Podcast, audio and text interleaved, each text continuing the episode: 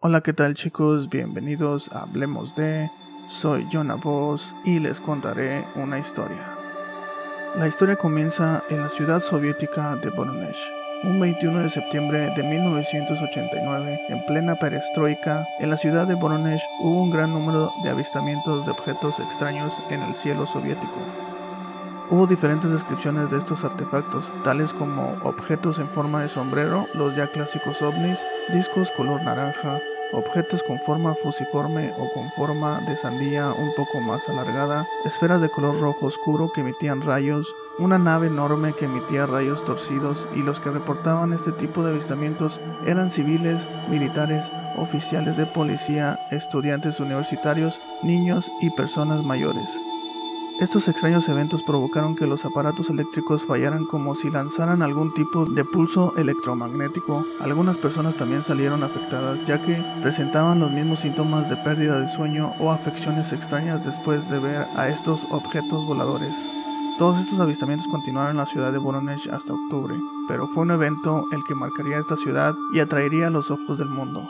Día después de los primeros avistamientos, el 27 de septiembre de 1989, un grupo de niños que jugaban fútbol en el parque Yuzhny detuvieron el partido totalmente cuando en el cielo vieron un brillo rosado y después una esfera roja de aproximadamente 9 metros de diámetro que desapareció y en unos minutos apareció suspendida en el aire sobre el grupo de chicos y empezó a aterrizar.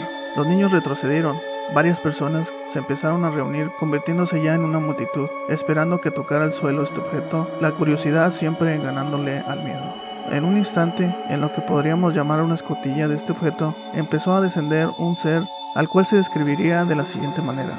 Era una criatura con forma humanoide, la cual medía aproximadamente 3 metros, con tres ojos en su rostro, vistiendo un traje completamente plateado, con botas color bronce, y un círculo en el pecho del mismo color que las botas. Unos segundos más tarde, dos siluetas más bajan de la nave.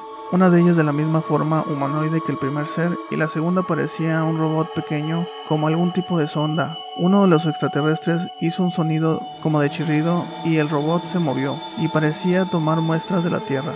Las personas calladas y casi totalmente paralizadas del miedo solo se quedaban viendo a este extraño acontecimiento. Entre el terrible miedo que sentían toda la multitud, un niño aterrorizado soltó un grito. El ser solo le lanzó una mirada mientras le brillaban los ojos y el niño quedó totalmente en silencio y sin poder moverse. Y aquí sucede algo todavía más extraño. El objeto desaparece y después de cinco minutos regresa, y esta vez uno de estos seres llevaba un tubo de medio metro con el cual apuntó a uno de los niños y desapareció enfrente de todos. Todos pensarían que lo habían desintegrado y matado, pero de pronto volvieron a desaparecer estos seres junto a su nave y en ese momento el niño vuelve a la vista de las personas que se encontraban allí. Después de toda esta escena que podríamos llamarla de ciencia ficción, muchas personas presentaron síntomas como dolor de cabeza, niños que estaban totalmente agotados y sentían pesado el cuerpo. Después de algunos días se recuperaron, pero nunca supieron por qué se sintieron de esa manera.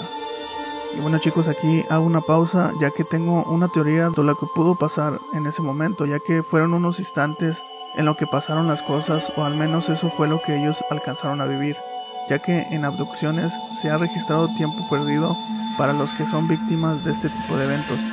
Y mi teoría es que aquí pasó algo similar, ya que el solo aterrizar, mostrarse e irse es algo absurdo. Lo hicieron una segunda vez en solo minutos. No lo sé, siento que algo más pasó y que estas personas no recuerdan, pero es solo mi teoría. No sé qué piensen ustedes.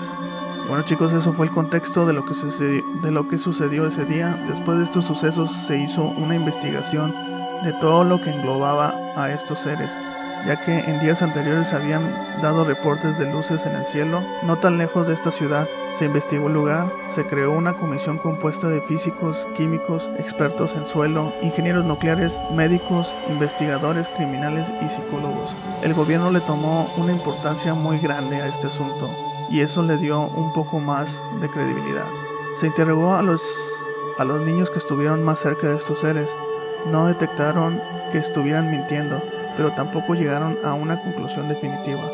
No se encontraron rastros físicos de nada extraño en el parque Yuzny, pero también estaban conscientes que no estaban preparados para enfrentar un fenómeno de estas características con los métodos científicos de esos años.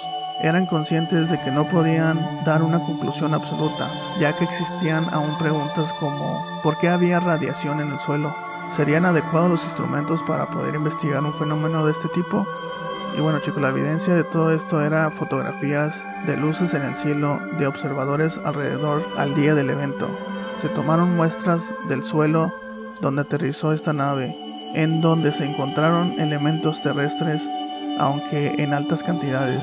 Por ejemplo, se encontró una cantidad 100 veces más alta de fósforo en el lugar.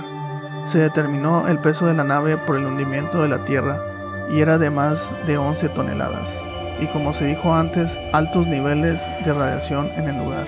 Y aunque no hubo una conclusión sobre esto, y aún estando presentes muchos especialistas en su ramo que podían llegar a un final, se quedó igual en una interrogante.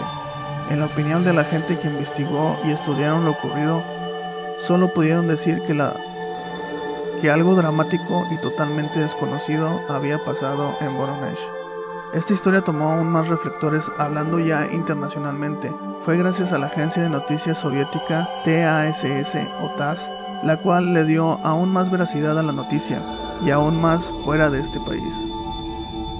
Y bueno chicos, esta fue la historia de la ciudad de Voronezh, un encuentro cercano que pasó por lo menos los tres primeros encuentros en la escala de Hinek, incluso pudo pasar por el cuarto encuentro cercano sin que ninguno de los participantes recordaran algo de ello. Pero bueno, esa es solo una teoría mía. Esta noticia recorrió el mundo donde los noticieros españoles hicieron grandes reportajes, incluso enviando corresponsales a investigar lo sucedido. Gracias a eso existe mucha información sobre este evento en español, por si lo quieren buscar y crear sus propias teorías y por favor coméntenlas para poder discutirlas, ya que para mí es uno de los pocos eventos ufológicos en el cual se encuentra mucha evidencia. Aunque no se haya llegado a una conclusión en aquel entonces, la duda queda y una muy grande. Y bueno chicos, me despido, por favor si están viendo el video y llegaron aquí, denle click en suscribirse que no cuesta nada y me ayudan muchísimo. Dale like y compartan a las personas que les pueda interesar este tipo de sucesos.